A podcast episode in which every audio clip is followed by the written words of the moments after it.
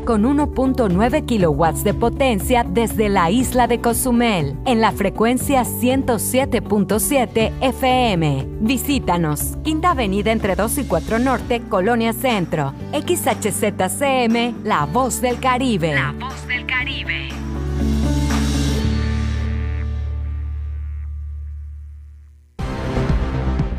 Ha llegado el momento del resumen informativo de la tarde. Estamos en la media con Porfirio Ancona. Comenzamos.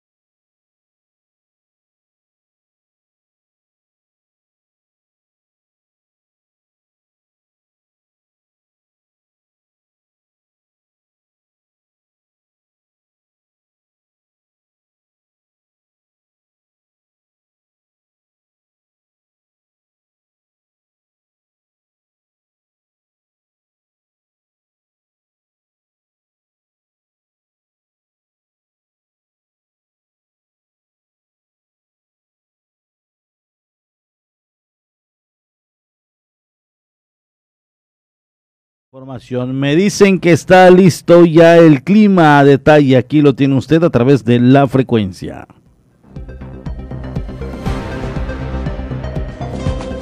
Sistema de alta presión localizado sobre la parte central norte del Océano Atlántico Impulsa vientos alisios al área de pronóstico. Traerá vientos del este y sureste con oleaje de 2 a 4 pies. Para Cozumel permanecerá el cielo medio nublado con periodos nubosos. Se presentarán lluvias ligeras a moderadas que no serán muy importantes. Las temperaturas poco calurosas por la mañana y noche, calurosas el resto del tiempo. La temperatura máxima será de 30 a 32 grados centígrados, la mínima de 25 a 27 grados centígrados.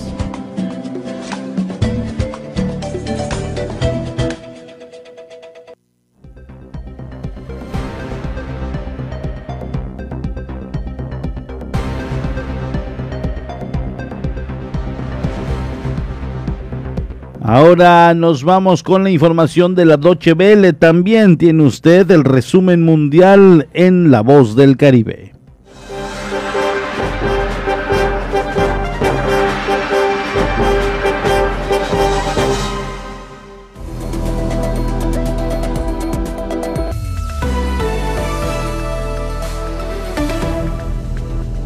Los líderes del G7 se reúnen desde este viernes en el Reino Unido. En el centro de las conversaciones estará la recuperación de una economía mundial paralizada por la pandemia y un reparto más equitativo de las vacunas contra el COVID-19 por parte de los países ricos. Al respecto, Boris Johnson anunció este jueves que el G7 se comprometerá a suministrar mil millones de vacunas a países en desarrollo. La lucha contra la crisis climática será la otra prioridad de la cumbre. Creo que esta es una reunión realmente necesaria porque tenemos que asegurarnos de aprender las lecciones de la pandemia, de no repetir algunos de los errores que sin duda hemos cometido en el transcurso de los últimos 18 meses.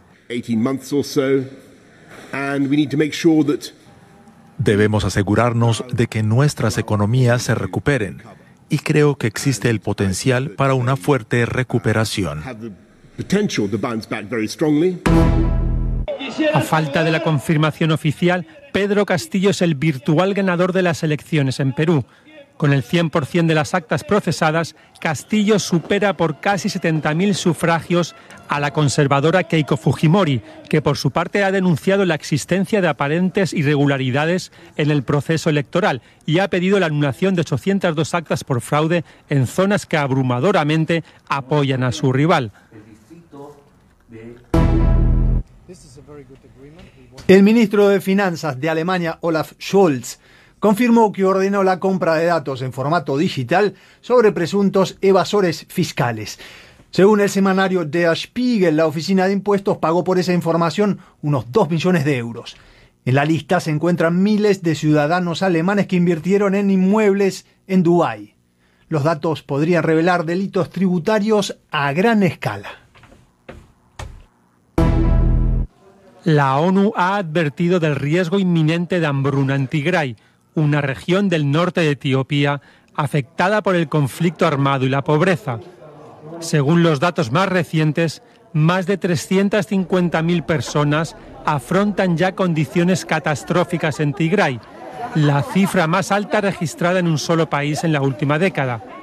Además, cerca del 60% de la población, más de 5,5 millones de personas, padece altos niveles de inseguridad alimentaria aguda.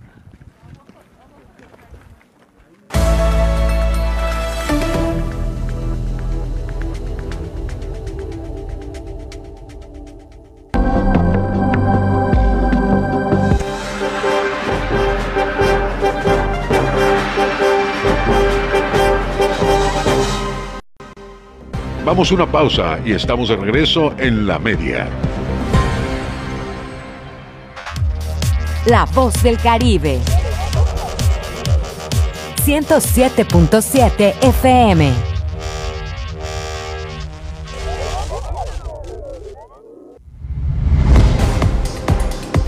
En 107.7 FM logramos llevar hasta ti la esencia de las ondas sonoras, los contenidos adecuados para tu diario vivir, para que tengas entretenimiento, información, cultura, música en todos los géneros y estilos, información constante del actuar de nuestra isla, del Caribe, del estado, del país y del mundo entero. Es decir, en 107.7 FM hacemos radio. Somos radio, es la radio. 107.7 FM, hacemos radio.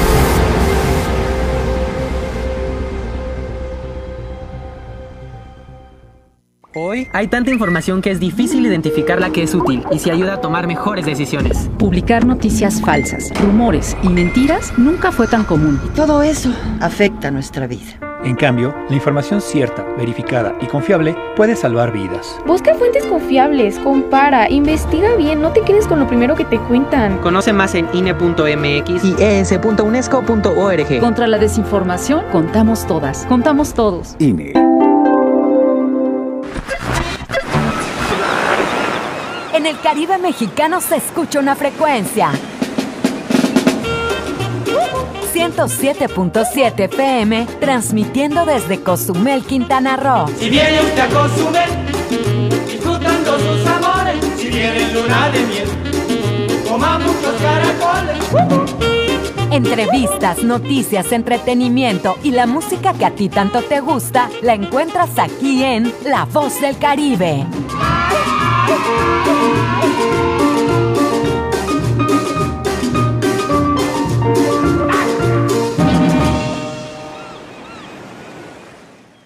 Estás conectado a las redes? Entra a 107.7.fm y acércate a la comunidad de la voz del Caribe. Conoce acerca de sus programas, sus conductores, podcast, barra programática y mucha información. Sobre todo puedes escuchar online y bajar la app de 107.7 para que la escuches desde cualquier parte del mundo. Conéctate a la red de la voz del Caribe. Entra a la página 107.7.fm. La voz del Caribe.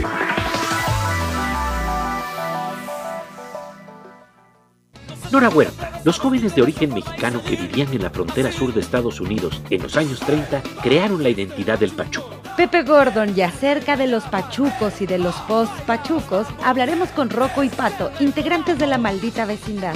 Este domingo a las 10 de la noche en la Hora Nacional. Crecer en el conocimiento. Volar con la imaginación. Esta es una producción de RTC de la Secretaría de Gobernación.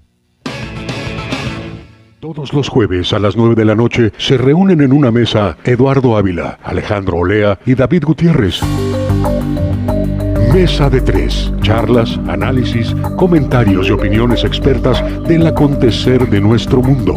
Mesa de tres. Jueves 9 de la noche y repetición los domingos a las 8 de la noche. Un espacio ameno de pensamiento y reflexión que no te puedes perder. Mesa de tres, aquí en 107.7 FM, La Voz del Caribe.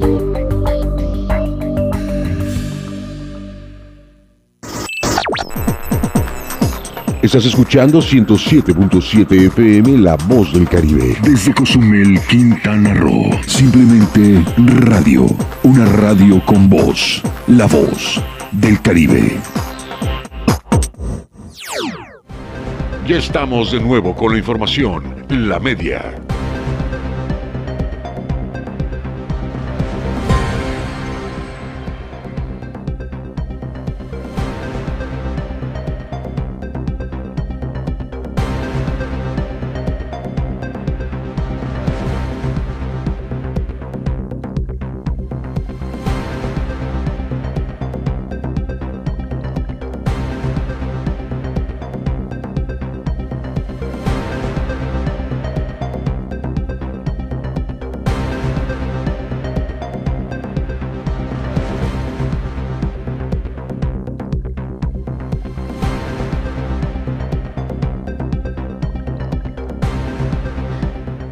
Gracias, seguimos transmitiendo en vivo y en directo. Ahora sí le daremos a conocer, tras varios minutos de discusión afuera de la Unidad Deportiva Bicentenario, vuelve la calma.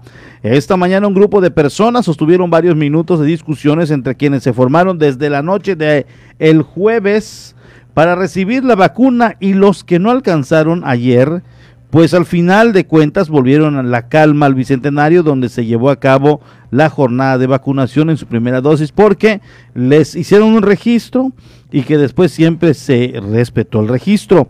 Y Geraldi Gutiérrez Pot, directora general de los programas federales, dijo que se recibió un lote de 1.600 vacunas adicionales para este día para aplicar a personas de 40 a 49 y rezagados de 50 a 59 y de 60 y más, así como embarazadas arriba de los nueve semanas de gestación y de igual manera a jóvenes arriba de los 18 años con síndrome de Down. La aplicación estaba programada para iniciar a las 11.30 de la mañana, sin embargo, se retrasó el arribo de las vacunas vía marítima desde Playa del Carmen, en Playa del Carmen, iniciándose a las 12.30 de la tarde. La fila alcanzaba unos 600 metros de longitud y desde las 20 horas del jueves ya estaban los interesados en recibir la vacuna formadas, por lo que se tardaron más de 12 horas en espera y esto generó la inquietud de estos asistentes, de estos ciudadanos y obviamente no era para menos. Comenzaron los reclamos, comenzaron a decir el por qué no se contabiliza la gente, el por qué no se organizan, el por qué está descontrolado eh, varias preguntas quedaban al aire, nadie las pudo responder. Geraldí Gutiérrez finalmente para calmar los ánimos y a la comunidad que estaba ahí, les dijo que respetarían la lista que se hizo un día antes y que esas personas no harían fila. Y así finalmente se hizo y obviamente todo se controló y se tranquilizó.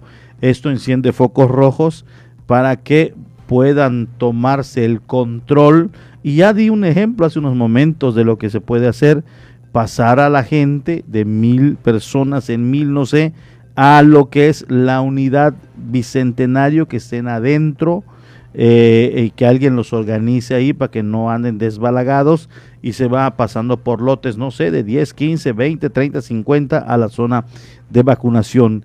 Y esto evita obviamente que estén ahí solamente en el sol y demás. Bueno, algún esquema se tiene que buscar.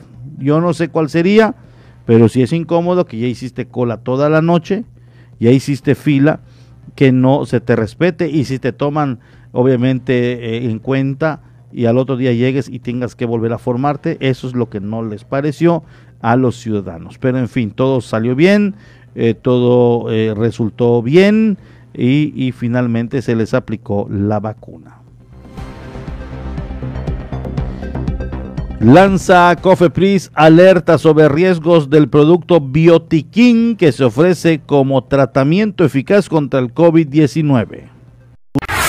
La Comisión Federal para la Protección contra Riesgos Sanitarios, COFEPRIS, lanzó una alerta a la ciudadanía sobre la venta del producto denominado Biotiquín, lanzado al mercado como eficaz en el tratamiento de la COVID-19, lo cual carece de evidencia oficial, además de no contar con registro sanitario ni autorización para su venta. El producto se ofrece de manera irregular en Internet y programas televisivos, en los cuales se le describe como suplemento alimenticio y se genera la falsa percepción que contiene propiedades terapéuticas. De acuerdo con con información que proporcionó la dependencia, las presentaciones detectadas de este producto son regular, especial y mega, con contenido de 125 mililitros, es promocionado falsamente como un auxiliar para disminuir los síntomas de la COVID-19 y cambiar el resultado de pruebas PCR de positivo a negativo. Cualquier producto que ostente entre sus beneficios actuar contra la COVID-19 y que esté a la venta en redes sociales, internet, televisión o cualquier otro medio de información constituye un riesgo a la salud de la población por su dudosa procedencia. Para realizar cualquier denuncia sanitaria relacionada con el producto Biotiquín, la COFEPRIS pone a disposición la siguiente página de internet www.gov.mx-cofepris-acciones y programas-denuncias sanitarias. También indica que ante cualquier síntoma de la COVID-19, acudir con profesionales de la salud y seguir los tratamientos médicos que les sean prescritos.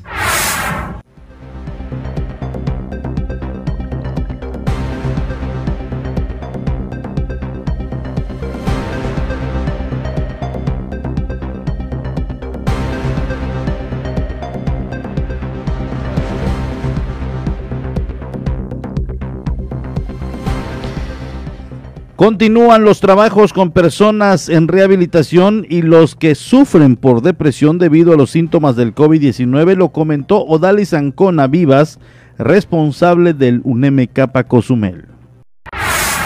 Continúan los trabajos con personas en rehabilitación y los que sufren por depresión debido a los síntomas del COVID-19 en el Centro de Atención Primaria en Adiciones, comentó Odalis Ancona Vivas, responsable de UNEM Capa Cozumel. Pues bueno, nosotros seguimos con nuestro trabajo, ¿no? A pesar de, la cuestión de la pandemia, desde el año pasado implementamos pues nuevas estrategias, ¿no? Por, en, una de ellas es el seguir dando la atención a los usuarios eh, vía videollamada, ¿no? Algunos pues sobre todo en los primeros meses de la pandemia que pues estaba hasta restringida la movilidad y las salidas y todo, eh, se siguió dando este, todo este tratamiento eh, vía videollamada. Agregando a la psicóloga que actualmente las personas acuden y con todas las medidas sanitarias son atendidas con la intención de sentirse mejor con los tratamientos. Ahora eh, la mayoría asiste regularmente, obviamente con todas las medidas, ¿no? Contamos con una mampara para protección tanto del usuario como de la psicóloga. Eh, pues ahora sí que todo el protocolo de, lava, de gel, de cubrebocas, de que si tuvieran algún síntoma, pues obviamente mejor avisar para postergar la, la cita. Y pues podemos ver que no hemos tenido un aumento estratosférico, hemos, hemos seguido ahora sí que con el número regular que, que manejamos de usuarios. Eh, me da gusto que a pesar de la pandemia y, de, y del temor de mucha gente de salir y todo, han seguido buscando, han seguido asistiendo, han seguido poniendo énfasis en su tratamiento y en estar mejor, ¿no? Al finalizar añadió al decir que por el momento atienden por páginas digitales para dar seguimientos a los trabajos a personas con alguna adicción. Ya la mayoría está viniendo de manera presencial, ¿no? En lo único que todavía estamos un poquito limitadas es en la cuestión de las pláticas preventivas, de grupos de de trabajo presenciales porque pues hay más riesgo, ¿no? Por el hecho de que sea más gente, evitar estas aglomeraciones, pero hemos seguido trabajando también dando pláticas a través de nuestra página de Facebook o a través de otros grupos, ¿no? Este vía eh, Google, vía Zoom, vía varias plataformas.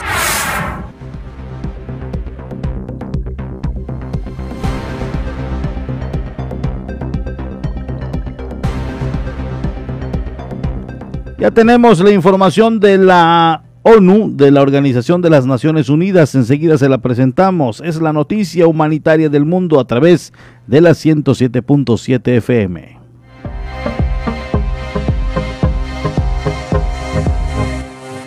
Estas son las noticias más destacadas de las Naciones Unidas con Beatriz Barral.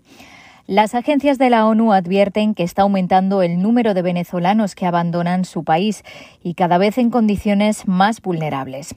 La próxima semana una conferencia internacional intentará recaudar fondos para atender a estos migrantes y refugiados. Diego Bertrán, el enviado especial de la Organización Internacional para las Migraciones, dijo que la tendencia de flujos cada vez mayores de venezolanos que dejan su país es clara y lo han visto desde el año pasado y principios de este en las zonas fronterizas fronterizas. Beltrán destacó que son personas cada vez más vulnerables. Uh, La gente está saliendo en una situación desesperada. Hablamos de ancianos, menores no acompañados, mujeres embarazadas y mujeres con niños, enfermos. Aunque el año pasado algunos venezolanos decidieron regresar a su país cuando comenzaron los confinamientos, la OIM dice que esto ya no ocurre. We're not seeing uh, the numbers that we were seeing before 2019, 2018 la única razón por la que no estamos viendo números tan altos como en 2018 y 2019 es porque las fronteras están cerradas. Aún así, la gente sigue cruzando por puntos irregulares. Estimamos que en las últimas semanas unos 2.000 venezolanos entran cada día a Colombia. Venezuelans a day getting into Colombia. Marielén Verney es la jefa de Relaciones Externas de ACNUR en las Américas. Dijo que los venezolanos corren enormes riesgos porque dependen de traficantes para cruzar y que se está viendo a muchas, pero muchas mujeres solas con niños. Las agencias explican que aunque antes de la pandemia la mayoría de los migrantes y refugiados venezolanos eran autosuficientes, ahora dependen de ayuda humanitaria para cubrir sus necesidades más básicas. El Plan Regional de Respuesta 2020 solo recibió la mitad de los fondos requeridos. Este año son necesarios 1.440 millones de dólares para prestar apoyo. Para ayudar a recaudar estos fondos, las agencias de la ONU organizan junto a Canadá una conferencia internacional de donantes que tendrá lugar el 17 de junio. Para otra crisis de desplazamiento, la de Centroamérica y México, este jueves se celebró un evento en el que se lograron compromisos por valor de 110 millones de dólares. Costa Rica sirvió de anfitrión del evento en el que participaron 12 países, la Unión Europea, organismos multilaterales y agencias internacionales, además de bancos de desarrollo, el sector privado y la sociedad civil. El presidente del Gobierno de España, Pedro Sánchez, que convocó el evento, anunció que su país aportará 7.600.000 dólares. El presidente Sánchez destacó que la situación, con un millón de desplazados y una realidad que se ceba especialmente con las mujeres y los menores, es apremiante. En Colombia, la Oficina de Derechos Humanos está dando seguimiento a las detenciones tras las protestas en Barranquilla. Según informaciones de prensa, manifestantes y policías se enfrentaron en las afueras del Estadio Metropolitano Roberto Meléndez durante el partido Colombia-Argentina. Los hechos dejaron como resultado 57 detenidos. La oficina recuerda que los estándares internacionales de derechos humanos establecen límites y criterios de razonabilidad y proporcionalidad frente a la limitación del derecho a la libertad personal en contextos de manifestaciones. Las personas detenidas, añaden en su cuenta de Twitter, deben tener derecho a acceder a un abogado y a comunicarse sin demora con sus familiares, así como a ser mantenidas en lugares oficialmente reconocidos y controlados por las autoridades. Es necesario que el Estado cuente en las protestas con registros actualizados y disponibles de las personas privadas de libertad que permitan hacer monitoreo en tiempo real sobre su detención, traslado y liberación, sostienen en el mensaje. Y la Asamblea General de la ONU ha elegido hoy a cinco nuevos miembros del Consejo de Seguridad, entre ellos Brasil, para el bienio 2022-2023. Albania, Gabón, Ghana, Emiratos Árabes Unidos y Brasil no tenían oposición dentro de su grupo regional, por lo que solo ha sido necesario obtener la confianza de dos tercios de los miembros de la Asamblea. Albania es el único país que nunca ha sido miembro del Consejo anteriormente. Uh, es una oportunidad increíble para un país pequeño como Albania sentarse en la gran mesa en la que se toman decisiones muy importantes sobre paz y seguridad. Los países pequeños solemos ser testigos de decisiones, pero esta es nuestra oportunidad no solo de ser testigo, sino de tener influencia en decisiones que son globales, no solo nacionales o regionales, dijo la ministra de Relaciones Exteriores de Albania. Estos cinco países ocuparán un asiento durante dos años a partir del 1 de enero de 2022. Se unen a India, Irlanda, Kenia, México y Noruega como miembros no permanentes y a los cinco miembros permanentes del Consejo. Hasta aquí las noticias más destacadas de las Naciones Unidas.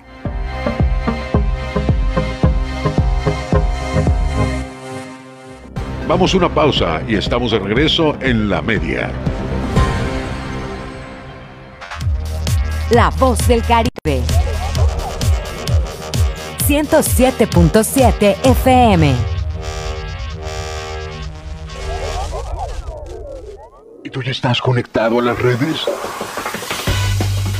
Ahora entra a 107.7.fm y acércate a la comunidad de la voz del Caribe. Conoce acerca de sus programas, sus conductores, podcast, barra programática y mucha información. Sobre todo puedes escuchar online y bajar la app de 107.7 para que la escuches desde cualquier parte del mundo.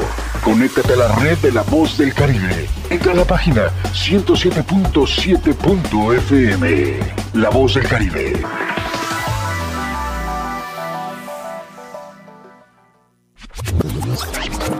Hola, hola, ¿qué tal? Soy Aida Ramírez. Te invito a escuchar The Best Ones. La cuenta regresiva de las cinco canciones más importantes del planeta, además de los eventos más relevantes de los artistas que ocupan este listado. Te espero de lunes a viernes en punto de las 10 de la mañana, por supuesto a través del 107.7 FM, La Voz del Caribe. La carnita asada se prepara en La Voz del Caribe. Escucha a los mejores exponentes del regional mexicano con el compa de la cruz. martes y jueves a las 11 pm para toda la plebada de Cozumel. Fierro pariente, fierro caliente.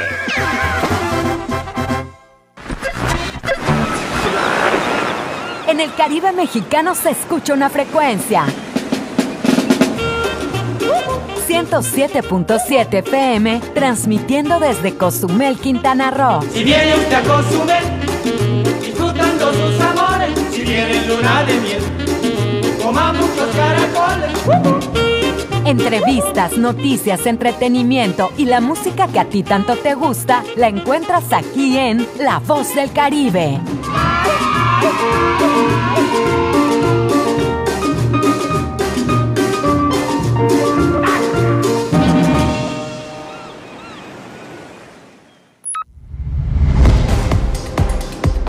107.7 FM logramos llevar hasta ti la esencia de las ondas sonoras, los contenidos adecuados para tu diario vivir, para que tengas entretenimiento, información, cultura, música en todos los géneros y estilos, información constante del actuar de nuestra isla, del Caribe, del estado, del país y del mundo entero.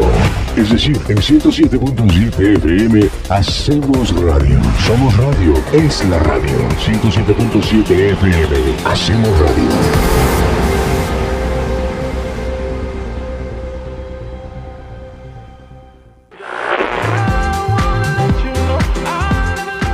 Los hits del momento están aquí.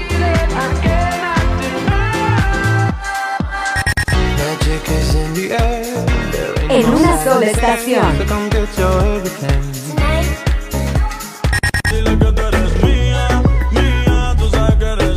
Una sola voz.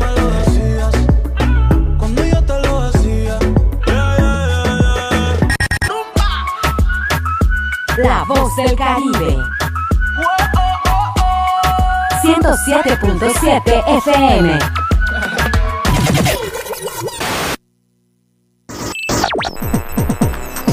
Estás escuchando 107.7 FM La Voz del Caribe. Desde Cozumel, Quintana Roo. Simplemente radio. Una radio con voz. La Voz del Caribe. Ya estamos de nuevo con la información. La media.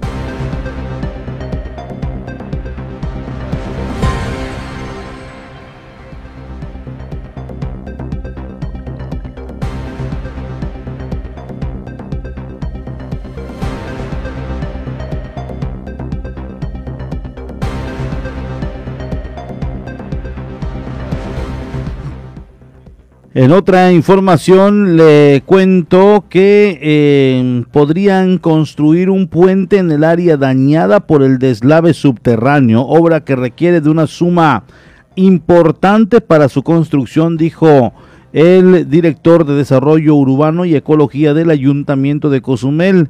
Se refiere obviamente al tramo que está frente al muelle de carga donde en la actualidad está eh, con conos y con el tráfico reducido. Así lo dieron a conocer. Podrían construir un puente en el área dañada por el deslave subterráneo, obra que requiere de una suma importante para su construcción, dijo José Eduardo Becerra Ruiz, director de Desarrollo Urbano y Ecología en el Ayuntamiento de Cozumel. Bueno, eh, hace algunos meses ¿no? nos, per- nos percatamos ¿no? de que ha habido una, se está socavando todo ese, ese tramo, ¿no? Eh, cerca de- del muelle de, de este, de ferries. Eh, bueno, es- es- esto es algo que pasa por todas las áreas inundables, ¿no? Que están de- del lado de, este, de la esta estación de, de- ¿cómo se llama? De, ferries, ¿no? Toda esa área es, es área inundable y obviamente el agua busca dónde salir eh, y su, su manera de, de- de salir es, se está pasando por abajo de la carretera, ¿no? Entonces eh, todo eso ha erosionado toda esa, toda esa tierra, ¿no? Entonces, eh, pues por precaución, para evitar un accidente, bueno, se, se determinó el cerrar, ¿no? El tramo que está más afectado, eh, pues con la idea de pues, eh, repararlo, ¿no? Añadiendo por último el funcionario que a pesar de la gran inversión que se utilizaría, se busca darle solución a este tema. Lo mejor sería pilotear toda esa, toda esa área, ¿no? Eh, estamos hablando como de 100, 150 metros ¿no? que tendría que pilotarse. Y obviamente pues es una inversión fuerte, ¿no? En este momento pues se están buscando los, los medios, ¿no? los recursos, este, para, para poder este, pues, realizar esta, esta obra, ¿no? porque pues, no es algo que se tenía este, considerado ¿no? dentro, dentro de los gastos de este, de este año ¿no? en, obra pública, pero pues bueno, se, está tratando de, de solucionar este tema. ¿no?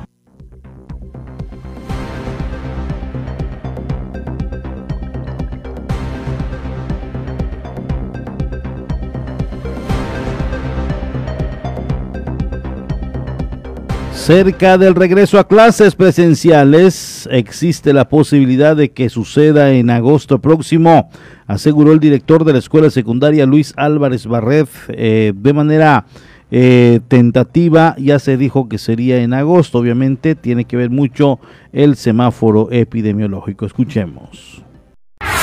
El regreso a clases presenciales pudiera verse en agosto próximo, siempre y cuando el semáforo epidemiológico pase a color verde para Quintana Roo, incluido Cozumel, de acuerdo a versiones de autoridades en materia de educación, explicó David Domínguez Povedano, directivo de la escuela secundaria Luis Álvarez Barret. Una de las eh, características que ha indicado la CEP a nivel nacional y a nivel estatal al igual que el Sindicato Nacional de Trabajadores de la Educación, es que el semáforo tendrá que estar en verde y pues es muy difícil que eh, el semáforo llegue a verde a lo largo y ancho de, Quintana Roo. Y como bien saben, eh, el semáforo es estatal, no es eh, local.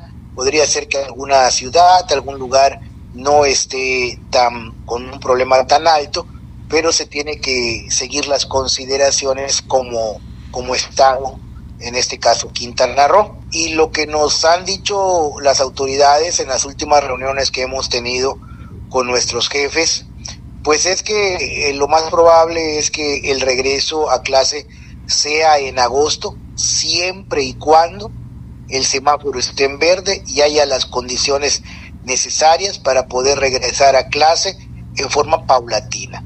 O sea que el ciclo escolar 2020-2021 lo vamos a terminar prácticamente a distancia. Ya estamos ya en procesos de la culminación del ciclo escolar.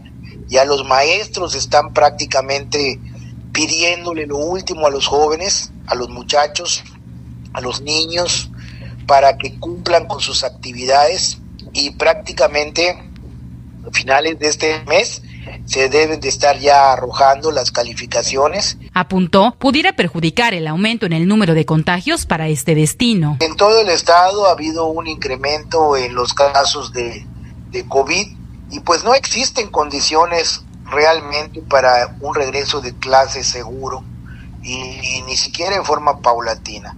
Entonces, pues ya vayamos haciéndonos la idea de que el ciclo escolar 2000 2020-2021 lo vamos a terminar a distancia.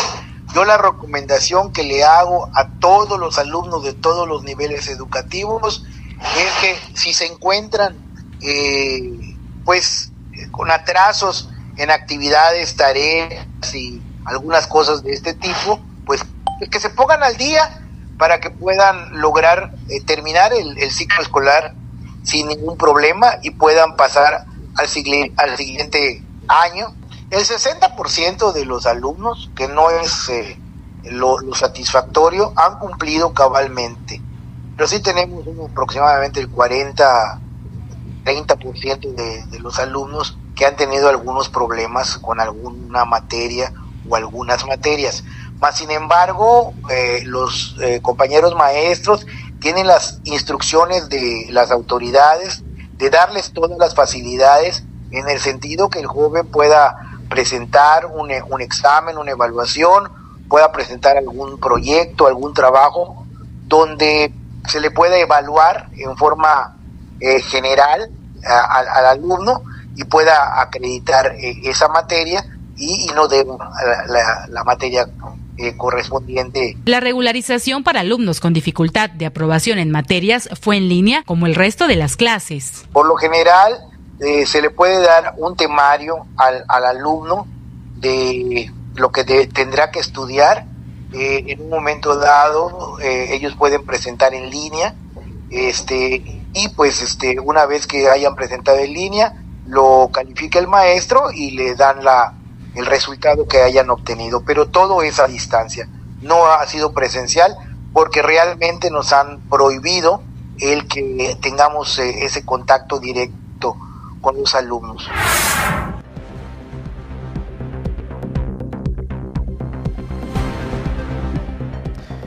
Allá está la información que nos da a conocer el profesor David Domínguez Povedano. Capacitan a policías preventivos en torno a los procedimientos de casos de niños vulnerables, explicó Víctor Hugo Venegas Molina, secretario ejecutivo del Sistema de Protección Integral de Niñas, Niños y Adolescentes. Capacitan a policías preventivos en torno a los procedimientos de casos de niños vulnerables, explicó Víctor Hugo Venegas Molina, secretario ejecutivo del Sistema de Protección Integral de Niñas, Niños y Adolescentes. Dijo que estas capacitaciones consiste de cómo los policías deben de actuar cuando son violentados los derechos de los niños por alguna persona. Y justamente la idea fue que estas partes que son elementales estemos en la sintonía con la misma guía protocolaria de actuación a fin de eh, saber qué nos toca hacer a cada uno de nosotros en las en dos. Se plantearon dos eh, situaciones genéricas de eh, atención. Una qué hacer cuando los niños niñas y adolescentes qué les toca hacer a la policía cuando niños niñas y adolescentes son víctimas de, de alguna cuestión que vulnere sus derechos o directamente que esté violando sus derechos qué hacer, dónde presentar, cómo actuar. Por último, explicó que la participación de los policías es importante y de igual manera de los jueces calificadores en el respeto de los niños y jóvenes. Entonces, trabajamos por un lado la perspectiva del niño, niña o joven, adolescente, cuando es víctima y también el, el tema desde cuando los niños, niñas o jóvenes están siendo quienes vulneren o violenten o cometan alguna infracción contra alguno de los, de los instrumentos normativos. Por ejemplo, cuando se trata de faltas administrativas en el caso de bando de policía y buen gobierno, o bien cuando eh, se está vulnerando alguna de las leyes. ¿Cómo debemos actuar? ¿Cómo debemos tener? ¿Cuál es el enfoque con el que se debe de abordar eh, estas situaciones? ¿Y cómo, cómo debemos hacer este trabajo coordinado entre las partes? El resultado fue muy positivo, nos dio mucho gusto ver al personal eh, del Corporativo Policial de Cozumel muy receptivo, muy participativo. Eh, nos dio gusto ver también la disposición de otras áreas involucradas, como fue el caso de jueces calificadores, que, insisto, tienen una participación fundamental en el tema y que la idea apunta a tener una intervención que, que por encima de tener un carácter represor, de las malas conductas o, un eh, en el caso cuando los jóvenes están vulnerando alguna de las leyes. O bien un enfoque de castigo sobre los agresores cuando se trata de los niños como víctimas. Se trata de tener una visión integral para hacer una solución, un planteamiento de solución de fondo.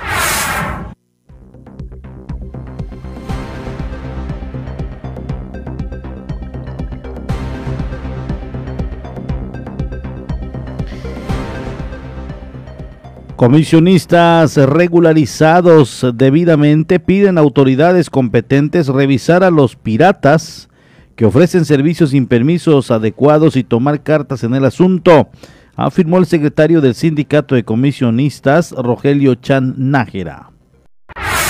Comisionistas con los permisos correspondientes para laborar se manifiestan inconformes con la no regulación de quienes ejercen esta venta de servicios. Alegan se trata de piratas que se colocan en sitios privados pero realizan las ventas en vía pública. Piden intervención urgente de la autoridad competente, afirmó el secretario general Rogelio Chanájera. Hay muchos comisionistas que no tienen gafet ni uniforme y están trabajando, están, eh, están trabajando, lo cual el trabajo es, es, no se le niega a nadie, pero pues recordemos que al tratar al turismo, eh, perdón, el turismo y, y, pues darles un servicio que, que no este que ellos este les prometieron pues eso habla mal de, todos nosotros hasta hasta de los que tienen los, eh, hasta los, de los que están debidamente este, eh, regularizados. La autoridad tiene que poner mucha atención en ese aspecto porque sí, aparte pues que nos, nos quita el poco trabajo que tenemos, pues sí nos, sí nos perjudica, ¿no? yo reitero que todos tenemos derecho al trabajo, pero pues que estén, que la autoridad los regularice más que nada. Vienen, ponen, ponen sus módulos en, en, en en lugares privados, pero ellos ejercen en la vía pública. Y, pues no debe, eso no debe de ser.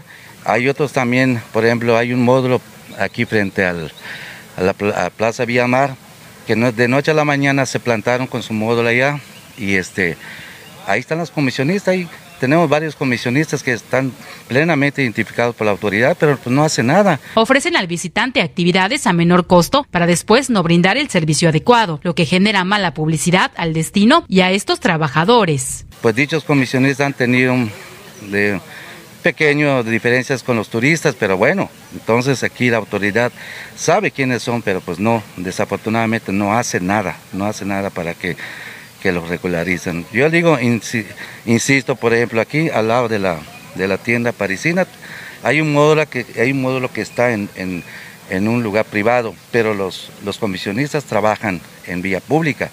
Entonces, se entiende de que yo, por ejemplo, si yo no porto mi gafet, mi gafet, por ejemplo, yo no puedo trabajar pero ellos sí lo pueden hacer, es la gran diferencia. Yo le digo al turista, mi tour me, te cuesta dos pesos, van ahí con ellos, le dicen, no, pues yo te lo dejo en unos 50, pero llega el turista, pasa, oye, ¿cómo estuvo? No, pues es que me no, no me llevaron donde, donde yo quería ir, bueno, pues, pues, eh, eh, pues comprases ahí y pues este la próxima vez eh, compra con las personas autorizadas. Pero ese mal sabor de boca al turista ya lo está llevando. Y él no va a decir, no, el, los piratas, no va, va, va a hablar en, en, general, y eso nos afecta a nosotros. Y reiteradamente se los hemos, hemos, hemos eh, hecho la observación a la autoridad, pero pues no, no hace nada, no entiendo por qué no, no, no, no hace nada en contra de esas personas que no tienen que no tienen los permisos para ejercer este el comercio en la vía pública. Chan Nájera mencionó han tenido acercamiento con dependencias encargadas y esperan pronta solución a esta problemática. Concretamente nosotros hemos hemos este insistido ante fiscales, desarrollo económico, externando pues la, la, inquietud sobre, sobre estos comisionistas, pero bueno, dicen que sí, que sí, pero bueno, no vemos, no vemos nada en concreto. Esperemos que ahorita ya ya pasar las elecciones, ya tomen cartas en el asunto. Ya está la información que nos da a conocer el líder de los comisionistas. Extravían el cuerpo de su hermano en el Hospital General de Cancún. Entre vueltas y trámites vivió un pescador que le entregaron solo cenizas supuestamente de su hermano fallecido. Así lo dieron a conocer una persona originario de Candelaria, Campeche, denunció que ha logrado encontrar el cuerpo de su hermano tras haber estado por casi 15 días extraviado, esto a consecuencia de una confusión en las instalaciones del Hospital General de Cancún. El hecho se registró el pasado 15 de mayo donde personal médico trasladaron a su hermano por haberse desmayado por problemas de salud debido al exceso de consumo de alcohol, quien al ingresar al nosocomio falleció, pero fue una semana después que me enteré de la situación, informó el señor Jesús Liscano. Fueron varias vueltas a las que tuve que dar, incluso me enviaron a las instalaciones de la Fiscalía General del Estado, donde me dijeron que no lo tenían, ya que solo resguardan cuerpos que fallecieron de manera violenta por lo que tuve que regresar y de nuevo al hospital de Cancún para continuar con mi dijo el denunciante. Comentó que tuvo que contratar a un abogado para que pudiera asesorarse de manera legal y por medio de fotografías pudieron ubicar el cuerpo de su hermano, pero después de tanto tiempo de búsqueda no les quedó más que incinerarlo y solo entregarle las cenizas sin mayor información. Revelan asesinato de cinco militares que habrían ubicado a El Mencho en Guanajuato. Cinco elementos del ejército mexicano adscritos a la zona militar de Sarabia fueron asesinados durante un enfrentamiento contra integrantes del cártel Jalisco Nueva Generación. Tres tenientes y dos soldados pertenecientes al cuerpo de fuerzas especiales estaban adscritos a la unidad especial de la policía militar. Operaban en la zona del Bajío en coordinación con las tropas de la 16 zona militar de Sarabia, Guanajuato. Los militares fallecidos formaban parte de una operación que acababa de ubicar a Rubén Nemesio Ceguera Cervantes, alias El Mencho, líder del cártel de Jalisco Nueva Generación en la zona de confluencias entre los estados de Guanajuato, Michoacán y Jalisco. Los militares del Cuerpo de Fuerzas Especiales fueron abatidos por tiradores del cártel Jalisco Nueva Generación, informó un blog de información militar y seguridad nacional Estado Mayor MX. El enfrentamiento en el que perdieron la vida se produjo entre el 29 y 30 de abril, pero fue confirmado y reportado oficialmente a los mandos correspondientes con todos sus detalles hasta el 2 de mayo. El reporte federal no detalla el lugar donde ocurrió la emboscada que sufrieron los agentes federales. Los cuerpos de los cinco murciélagos de las Fuerzas Especiales del Ejército Mexicano fueron trasladados a la Ciudad de México ese mismo día en un turbohélice Spartan de la Fuerza Aérea Mexicana. Así dieron a conocer la información.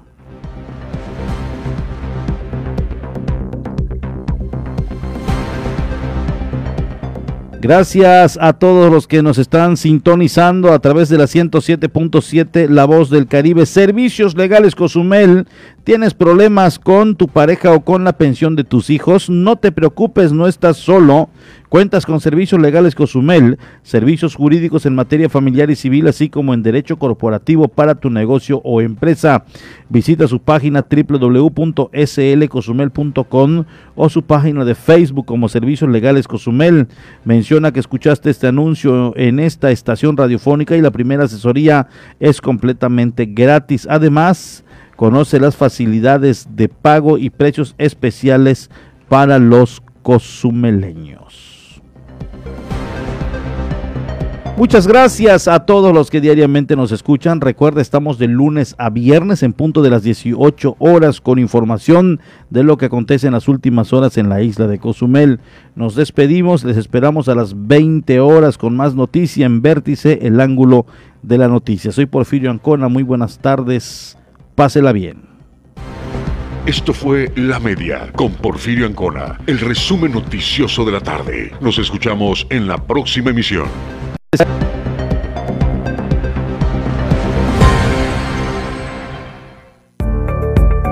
Estás escuchando 107.7 FM La Voz del Caribe, XHZCM. Nos encontramos en la Quinta Avenida con calle 2 y 4 Norte. Teléfono 987-6885-040. Y si nos quieres mandar un WhatsApp, 987-8736-360. Nos encontramos en Cozumel, Quintana Roo y transmitimos con 1.9 kilowatts de potencia. 107.7 FM La Voz del Caribe. XHZCM.